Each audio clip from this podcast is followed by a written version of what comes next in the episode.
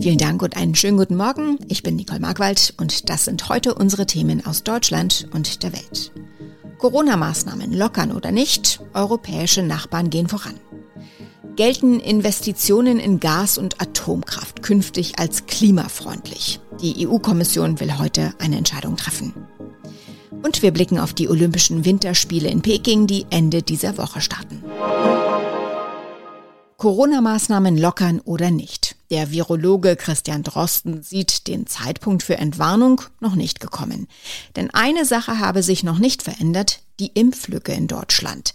Da kommen wir nicht so richtig vorwärts, sagte Drosten im Podcast Coronavirus Update bei NDR Info. Uli Reitinger berichtet. Neidisch gucken viele Deutsche in andere Länder. England und Dänemark haben die Corona-Beschränkungen komplett aufgehoben und die Pandemie für beendet erklärt. In Norwegen gilt als einzige übrig gebliebene Maßnahme nur noch eine Maskenpflicht, zum Beispiel in Bussen und Bahnen. Deutschland tut sich da deutlich schwerer, die Bundesregierung vorneweg. Aber auch aus den Ländern ruft noch keiner nach dem großen Freedom Day. Bremens SPD-Bürgermeister Bovenschulte sagte im zweiten, Mitte Februar entscheidet das Bund-Länder-Treffen über weitere Lockerungen. Diese sollten aber langsam und vorsichtig erfolgen. Wir haben es gerade gehört, Norwegen hebt einen Großteil seiner Corona-Maßnahmen auf. Wie die Regierung am Abend mitteilte, dürfen die Theater wieder alle Plätze besetzen und die Restaurants wieder unbegrenzt Alkohol ausschenken. Die Maskenpflicht verschwindet aber nicht ganz. Sigrid Harms berichtet aus Oslo. In Norwegen ist man etwas vorsichtiger als in Dänemark, wo gestern fast alle Corona-Maßnahmen gefallen sind. Im öffentlichen Verkehr und beim Einkaufen muss man weiter einen Mundschutz tragen, wenn man nicht mindestens einen Meter Abstand halten kann. Trotzdem können Theater- und Konzertvorstellungen mit festen Sitzplätzen nun wieder vor ausverkauften Häusern stattfinden. Auch für Reisende aus dem Ausland wird es leichter. Wer geimpft oder genesen ist, muss sich nach der Einreise nicht mehr einem Corona-Test unterziehen. Sind Atomkraft und Gas gut für das Klima? Nach Ansicht der EU-Kommission sind sie es zumindest vorübergehend. Heute wird die Brüsseler Behörde voraussichtlich eine Art Katalog annehmen, der Investitionen in Gas- und Atomkraft künftig als klimafreundlich einstuft. Klimaexperten und einige Mitgliedstaaten, darunter auch Deutschland, hatten den Entwurf ganz oder in Teilen kritisiert. Sarah Geiser, die berichtet aus Brüssel. Sarah, der Entwurf aus Brüssel sieht Auflagen vor für die grüne Einstufung von Investitionen in Gas- und Atomkraftwerke. Welche denn? Also was die Atomkraft angeht, da sollen dem Entwurf hier aus Brüssel nach Investitionen in neue Anlagen dann als nachhaltig eingestuft werden können, wenn die Anlagen neuesten Technikstandards entsprechen und bis spätestens 2050 auch ein konkreter Plan für die Entsorgung hochradioaktiver Abfälle vorgelegt wird. Für Gaskraftwerke soll dann wiederum zum Beispiel die Auflage gelten, dass sie bis 2035 komplett mit klimafreundlicheren Gasen betrieben werden, zum Beispiel mit Wasserstoff. Es gibt viel Protest gegen diesen Entwurf aus Brüssel, unter anderem von Klimaexperten und Umweltschützern, aber auch von einigen EU-Staaten. Trotzdem hält die EU-Kommission daran fest. Warum eigentlich? Also die EU hat sich ja zum Ziel gesetzt, bis 2050 klimaneutral zu werden. Und die EU-Kommission sagt, die EU-Staaten befinden sich aktuell in sehr unterschiedlichen Ausgangspositionen. Und da könnten Investitionen in Erdgas und Kernenergie übergangsweise einen Beitrag dazu leisten, dass der Wechsel zu Energiequellen mit geringeren Emissionen schneller vonstatten geht. Kritiker halten das für Augenwischerei. Sie werfen der EU-Kommission vor, dass sie einfach nur dem Druck aus Frankreich, das sehr auf Atomkraft setzt, nachgibt und in Sachen Gas aufgrund deutscher Interessen handelt. Damit untergrabe die EU-Kommission auch die eigenen Klimaziele, so Kritiker. Etwas könnte das ja noch verhindern, nämlich eine Mehrheit im EU-Parlament oder wenn sich mindestens 20 EU-Staaten zusammentun, die 65 Prozent der EU-Bevölkerung repräsentieren. Wie wahrscheinlich ist das? Tja, gerade im EU-Parlament ist der Widerstand gegen den Rechtsakt hier aus Brüssel gestiegen, aber für eine Mehrheit dürfte es wohl nicht reichen. Und dass genügend EU-Länder gegen den Rechtsakt aktiv werden, das erscheint auch unwahrscheinlich. Länder wie Frankreich oder Polen erhoffen sich durch das grüne EU-Label für Atomkraft mehr privates Kapital für den Bau von Atomkraftwerken. Und die Bundesregierung sieht wiederum Gas als Brückentechnologie und will neue Gaskraftwerke bauen. Könnte aber gut sein, dass am Ende der Europäische Gerichtshof in der Sache entscheidet. Unter anderem Österreich hat nämlich mit einer Klage gedroht. Corona, Kunstschnee, Menschenrechte, etliche Themen, die die Olympischen Winterspiele von Peking zu höchst umstrittenen machen. In zwei Tagen geht's los. Die meisten Sportlerinnen und Sportler sind mittlerweile angereist. Auch unsere Olympiareporter Manja Borchert und Thomas Bremser sind in Peking. Wie war eure Anreise? Ihr musstet ja vorab viele Formulare ausfüllen, Tests vorweisen. Ist das alles glatt gelaufen? Also ich fand den Flug äh, super, ähm, weil er auch sehr leer war. Es durften ja nur Olympiateilnehmende äh, mit an Bord. Einige Sportler aus Tschechien, der Ukraine oder Rumänien waren da. Also nachts hatte jeder eine Reihe für sich. Am Flughafen in Peking mussten wir da mehrere Stationen durchlaufen, unter anderem PCR-Test machen. Das ging bei mir alles relativ äh, schnell.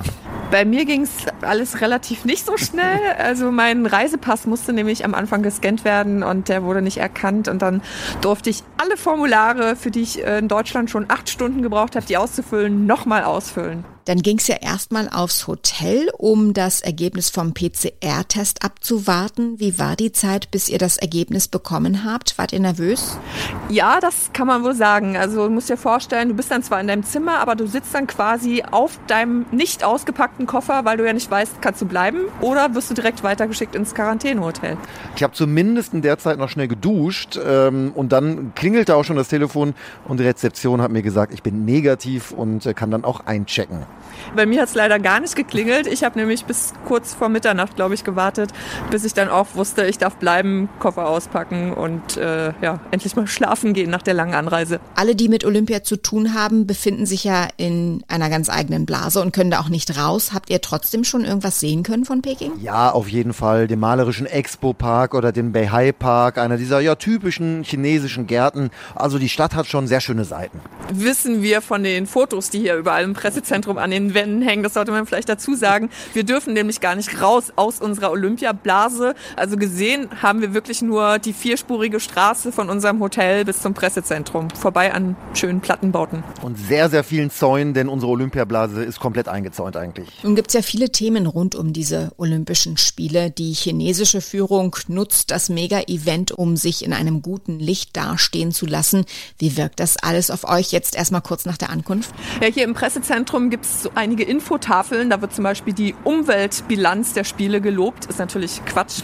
Und äh, was wir auch gefunden haben, ein Stand, wo kostenlos Propagandabücher verteilt werden. Auf Deutsch, zum Beispiel über die Entwicklung der Hochgeschwindigkeitsbahn in China. Richtiger Kracher. Aber ich habe auch was Spannendes gefunden. Das lese ich tatsächlich mal. Geschichten für Ausländer, um Chinesen zu verstehen. Ja, und was mich bislang überraschte, ich habe wenig bis gar keine Polizisten oder Security gesehen. Das war in Tokio anders, allerdings vor unserem Hotel. Da stehen sie dann. Also die Olympiablase wird bewacht. Umweltschützer kritisieren, dass seit Monaten Kunstschnee produziert wird, weil es in der Region gar nicht schneit. Wie ist euer Eindruck? Wie winterlich ist es? Ja, also im Landeanflug haben wir eigentlich nur braune und karge Landschaften gesehen. Auch in den Bergen lag kein Schnee. Die chinesische Mauer haben wir auch gesehen, aber äh, Schnee liegt hier nicht auf jeden Fall in Peking. Hier in Peking ist zwar frisch, aber blauer Himmel und die Sonne scheint. Die Skiwettbewerbe, die sind ja 100 Kilometer weiter weg in den Bergen, aber auch da liegt nur Kunstschnee. In unserem Tipp des Tages kehren wir nochmal zum Thema Corona zurück. Besonders für Eltern stellt das ja ganz eigene Herausforderungen. Insbesondere dann, wenn sie sich gleichzeitig um Beruf und den Nachwuchs kümmern sollen. Helfen sollen dabei die Kinderkrankentage. Was aber, wenn ein Elternteil seinen Anspruch bereits ausgeschöpft hat, kann der Partner oder die Partnerin dann seine offenen Tage übertragen? Und welche Regeln gibt es sonst zu beachten? Das weiß Ronny Thorau Ronny, erstmal, auf wie viele Kinderkrankentage pro Jahr haben Eltern gerade in der Pandemie Anspruch? Ja, das hängt von der Kinderzahl ab. Hat man ein Kind, das auch gesetzlich krankenversichert ist und nicht älter als zwölf Jahre, dann haben Elternteile jeweils auf 30 Kinderkrankentage Anspruch, Alleinerziehende auf 60. Hat man mehrere Kinder, darf man bis zu 65 Kinderkrankentage nehmen, Alleinerziehende bis zu 130 Tage. Und konkret heißt das, man gibt der Krankenkasse Bescheid und bekommt dann 90 Prozent des ausfallenden Nettolohnes für diese Tage von der Krankenkasse erstattet. Gilt das jetzt nur, wenn Kinder wirklich krank sind oder auch wenn sie zum Beispiel in Quarantäne müssen? Ja, auch wenn das Kinderkrankentage heißt, Eltern können die auch für gesunde Kinder nehmen, zumindest erstmal bis 19. März, also quasi in der Omikron-Welle gilt. Wenn das Kind nicht selber krank ist, aber pandemiebedingt nicht in Schule oder Kita darf, wegen Quarantäne als Kontaktperson zum Beispiel, oder weil die Schule oder Kita teilweise zu ist, oder weil Homeschooling läuft, und auch Eltern im Homeoffice, die also vielleicht da sind irgendwo physisch, aber sich eben nicht richtig um die Kinder zu Hause kümmern können, die können dann Kinderkrankengeld beantragen. Und wie flexibel ist das? Also wenn ein Elternteil bei einem Kind seine 30 Tage schon aufgebraucht hat, kann es dann Tage vom anderen Elternteil übernehmen? Ja, da gibt's keinen rechtlichen Anspruch drauf. Es ginge aber auf freiwilliger Basis. Es muss dann aber der Arbeitgeber des Elternteils zustimmen, der eigentlich keine Kinderkrankentage mehr übrig hat. Und wo wir schon bei Arbeitgebern sind, es gibt so manche Arbeitgeber, die sagen Eltern, sie müssen erstmal Überstunden abbauen, wenn ihr Kind mal wieder krank ist oder gerade mal wieder in Quarantäne. So ist die Rechtslage aber nicht. Kinderkrankentage sind ausdrücklich ein Anspruch. Das heißt, man muss nichts vorher aufbrauchen. Sollte das in irgendwelchen betrieblichen Vereinbarungen stehen, wäre das also ungültig. Einmal im Jahr steht in den USA das Städtchen Puxatawney im US-Bundesstaat Pennsylvania im Fokus der Öffentlichkeit. Immer am 2. Februar entscheidet nämlich ein Murmeltier darüber, ob ein früher Frühling naht oder noch sechs Wochen Winter kommen. Tina Eck berichtet aus den USA. Heute sagt Murmeltier Phil in Puxatawney wieder das Winterwetter für die nächsten Wochen voraus. Was wird da mal so geboten? Ja, das ist immer so eine Mischung aus äh, Volksfest und Rockkonzert mit dem Murmeltier Phil als Superstar. Äh, Karawanen von Menschen marschieren äh, auf den Hügel Gobblers Knob und gucken zu, wie Männer mit Frack und Zylinder das Nagetier aus dem Winterschlaf wecken. Äh, sie sprechen Murmeltiersprache und sie können ausmachen, wie Phil blinzelt und die weiteren Aussichten betrachtet. Es wird Musik gespielt, Glühwein verkauft und äh, viele Zuschauer verfolgen die Vorhersage natürlich auch an den Fernsehen. Fernsehern und in den Nachrichten. Wie ist dieser Murmeltiertag oder auch Groundhog Day eigentlich entstanden? Äh, das geht auf deutsche Siedler zurück. Die glaubten, dass an Maria Lichtmess, genau 40 Tage nach Weihnachten, Murmeltiere aus ihren Höhlen kamen, sich vor der Sonne erschreckten und äh, weiter schliefen. Hier haben sich keltische Glaubensströme und äh, die Bräuche der amerikanischen Ureinwohner vermischt. Äh, heute geht es natürlich ganz technisch zu. Man kann sich äh, per Twitter oder Facebook bei Groundhog Phil einloggen einloggen und äh, dann per Text sofort nach seinem Erwachen erfahren, wie es mit diesem leidigen Winter weitergeht. Ich mag den Groundhog Day eigentlich am liebsten als Film. Soweit das Wichtigste an diesem Mittwochmorgen. Ich heiße Nicole Markwald und wünsche einen guten Tag.